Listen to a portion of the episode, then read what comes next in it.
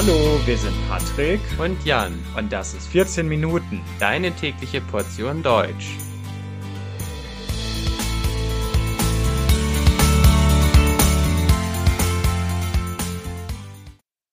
Folge 137 Deutsche Rentner.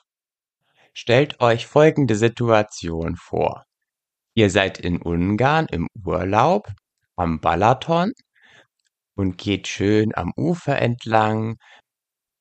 Ihr genießt die ungarische Atmosphäre, das blaue Wasser, das schöne Wetter. Und auf einmal kommt euch ein altes Ehepaar entgegen. Der Mann trägt kurze Hose, Sandalen und weiße Socken und die Frau ein kurzes Kleid, das nach der Mode der 70er Jahre gestaltet ist. Und der Mann sagt zu der Frau, Du, Ursula, jetzt leben wir schon seit fünf Jahren in Ungarn und ich habe immer noch keine vernünftige Bratwurst gegessen und kein vernünftiges Bier getrunken. Also langsam weiß ich nicht, wie das hier weitergehen soll. Und ihr denkt euch, typisch, deutsche Rentner. Die findet man praktisch überall, nur eben nicht in Deutschland. Sie verbringen viel lieber ihre Zeit damit, ihre deutsche Rente in Ländern auszugeben, in denen das Leben nicht so teuer ist und sie in Saus und Braus leben können. Das sagt jedenfalls das Klischee. Die Wirklichkeit sieht natürlich ganz anders aus.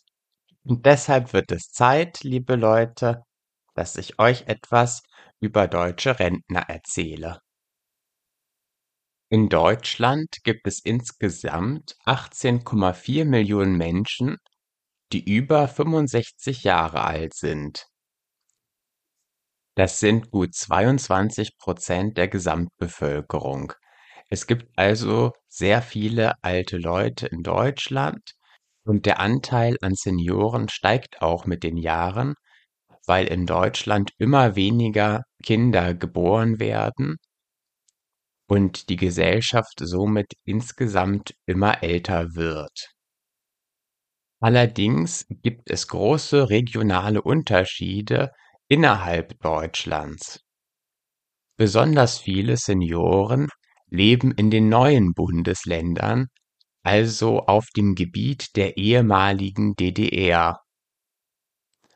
Die meisten älteren Menschen leben beispielsweise in Sachsen-Anhalt, aber auch in Thüringen, Sachsen und Mecklenburg-Vorpommern gibt es viele ältere Leute. In den westdeutschen Bundesländern ist der Anteil an Senioren indessen nicht so hoch. Da Deutschland ein wohlhabendes Land ist, ist die Lebenserwartung in den letzten Jahrzehnten stetig gestiegen und auch die Lebensqualität älterer Menschen hat sich stetig verbessert. Während Ende des 19. Jahrhunderts noch kaum ein Mann älter als 60 Jahre geworden ist, können Männer heutzutage mit einer Lebenserwartung von 78,3 Jahren rechnen. Bei Frauen liegt die Lebenserwartung noch um einiges höher, nämlich bei 83,2 Jahren. Allerdings gehört die Vorstellung des deutschen Rentners, der seine deutsche Rente in einem ärmeren osteuropäischen Land ausgibt, um dort im Luxus zu leben, weitgehend zu den Mythen. Tatsächlich gibt es große soziale Unterschiede und auch gesellschaftliche Probleme. Obwohl viele ältere Menschen ihr gesamtes Leben gearbeitet haben, bekommen sie nur eine magere Rente und müssen staatliche Leistungen beantragen. Häufig sieht man in den Städten auch Rentner, die leere Flaschen sammeln und sie in den Supermärkten abgeben, um für die Flaschen ein paar Cent zusätzlich zu bekommen und damit ihre Rente ein bisschen aufbessern. Dieses Phänomen nennt sich Altersarmut, weil leider besonders viele ältere Menschen von Armut betroffen sind. Etwa 17,5 Prozent der Menschen über 65 Jahre sind in Deutschland armutsgefährdet. Das heißt, dass es sein kann, dass sie in die Armut hinabsinken. In der Altersspanne der jüngeren Menschen von 25 bis 50 Jahren sind hingegen nur 14,5 Prozent der Menschen armutsgefährdet. Und in der Altersspanne von 50 bis 65 Jahren sind es noch weniger. Hier besteht lediglich für 12,6 Prozent die Gefahr, in die Armut hinabzusinken. Bei der Gruppe der Senioren handelt es sich also um eine Gruppe, die besonders stark von Armut betroffen ist. Noch größer ist die Gefahr der Armut übrigens bei den jüngeren Leuten. Bei den 18 bis 25-Jährigen sind es über 25 Prozent der jungen Leute, bei denen die Gefahr besteht, in die Armut zu verfallen. Hinzu kommt, dass die deutsche Rente immer weniger sicher ist. Wenn ich beispielsweise an meinen Großvater und meine Großmutter denke, die beide über 80 Jahre alt sind, dann können sie sich jetzt von ihrer Rente noch sehr viel leisten. Sie können in den Urlaub fahren und sie haben genug Geld, um Reparaturen an ihrem Haus durchführen zu können. Und das alles, obwohl mein Großvater Chauffeur bei der Bundeswehr war und dementsprechend kein so besonders hohes Gehalt bekommen hat. Trotzdem hat dieses Gehalt jedoch ausgereicht, um ihn jetzt als Rentner ein gutes Leben und finanzielle Absicherung zu ermöglichen. Für künftige Generationen wird das alles jedoch viel schwieriger, weil es immer mehr ältere Menschen in Deutschland gibt und immer weniger junge Menschen nachrücken, müssen immer mehr junge Menschen die Rente für die älteren Menschen sichern.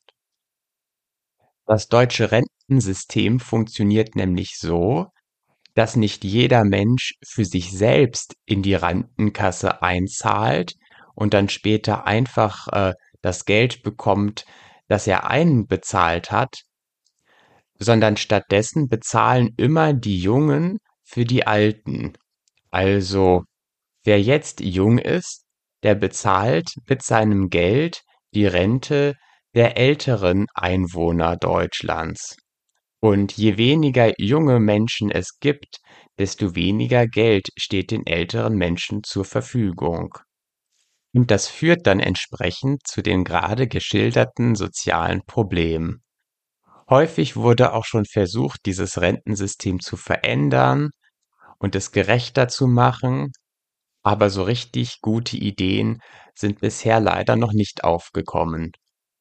Stattdessen sagen die Politiker, die jüngeren Leute sollen privat sparen und sich eine kleine private Rente sichern, weil die staatliche Rente für sie nicht mehr ausreichen wird. Vergleichen wir die Rentner in Ostdeutschland mit den Rentnern in Westdeutschland, so stellen wir fest, dass die Renten in beiden Teilen Deutschlands ungefähr gleich sind, aber trotzdem unterscheidet sich die Lebenssituation der deutschen Rentner in beiden Teilen Deutschlands ziemlich voneinander. Viele ostdeutsche Rentner haben das Gefühl, dass ihre Lebensleistung nicht richtig von der gesamtdeutschen Gesellschaft anerkannt wird. Das hat damit zu tun, dass viele ausschließlich oder zum größten Teil in der ehemaligen DDR gearbeitet haben und es dort eben keine kapitalistische Wirtschaft gab, sondern Sozialverwaltungswirtschaft, also ein anderes Wirtschaftssystem. Und als die DDR dann zusammengebrochen ist, gab es plötzlich ganz andere Berufe und ganz andere Betriebe. Und äh, viele ältere Menschen hatten dann das Problem, dass sie arbeitslos geworden sind und sich umorientieren mussten. Und das alles hat dann natürlich für starke Einschnitte im Berufsleben gesorgt. Viele hatten auch das Gefühl, in der DDR keine richtige berufliche Karriere machen zu können oder gemacht zu haben. Und manche hatten das Gefühl, dass sie in der DDR eigentlich eine gute berufliche Karriere hatten, die dann später abrupt endete und dass im neuen Staat die alte berufliche Karriere nicht richtig anerkannt wurde, weil plötzlich alles schlecht war, was mit der DDR zu tun hatte und somit auch die gesamte berufliche Karriere und die gesamte Lebensleistung als etwas Schlechtes betrachtet wurde. Und das frustriert diese älteren Leute natürlich, weil sie das Gefühl haben, im falschen Staat aufgewachsen zu sein und keine richtigen Chancen auf äh, eine berufliche Karriere gehabt zu haben, so wie sie sich ihre berufliche Karriere gewünscht hätten. Wenn ich in Ostdeutschland bin und dort auf ältere Menschen treffe, betonen sie häufig, dass es damals in der DDR auch viel zu arbeiten gab und sie sehr fleißig sein mussten, um die Vorgaben zu erfüllen. Also es wurde von ihnen immer sehr darauf geachtet, ihre Lebensleistung in der ehemaligen DDR positiv darzustellen damit ich als Westdeutscher nicht denke, dass sie in der DDR nichts getan hätten. Häufig bin ich aber auch älteren, frustrierten Leuten begegnet, die sehr unhöflich gewesen sind und von den Leuten aus dem Westen gar nichts wissen wollten. Und da denke ich mir dann auch manchmal, dass sie vielleicht mit negativen Gefühlen auf ihr vergangenes Berufsleben zurückblicken, auf die schweren Einschnitte, die es Anfang der 90er Jahre gegeben hat und dass sie vielleicht sehr unzufrieden sind, wie das Ganze dann verlaufen ist und ihnen ihr berufliches Leben und ihre berufliche Karriere vielleicht selbst minderwertig vorkommt. Also gar nicht von außen, sondern dass sie selbst ihr Leben in Frage stellen. So, liebe Leute, ich hoffe, dass ich euch einen guten Einblick in die Situation deutscher Rentner geben konnte. Das Transkript zu dieser Folge findet ihr wie immer unter www.14minuten.de und äh, ich würde mich natürlich sehr darüber freuen, wenn ihr uns bei Patreon unterstützen könntet, denn dort gibt es tolle Angebote für freundliche Unterstützer, und es hilft unserem Podcast natürlich sehr, wenn wir auch Einnahmen bekommen. Und damit verabschiede ich mich von euch und wünsche euch weiterhin viel Spaß beim Deutschlernen. Tschüss!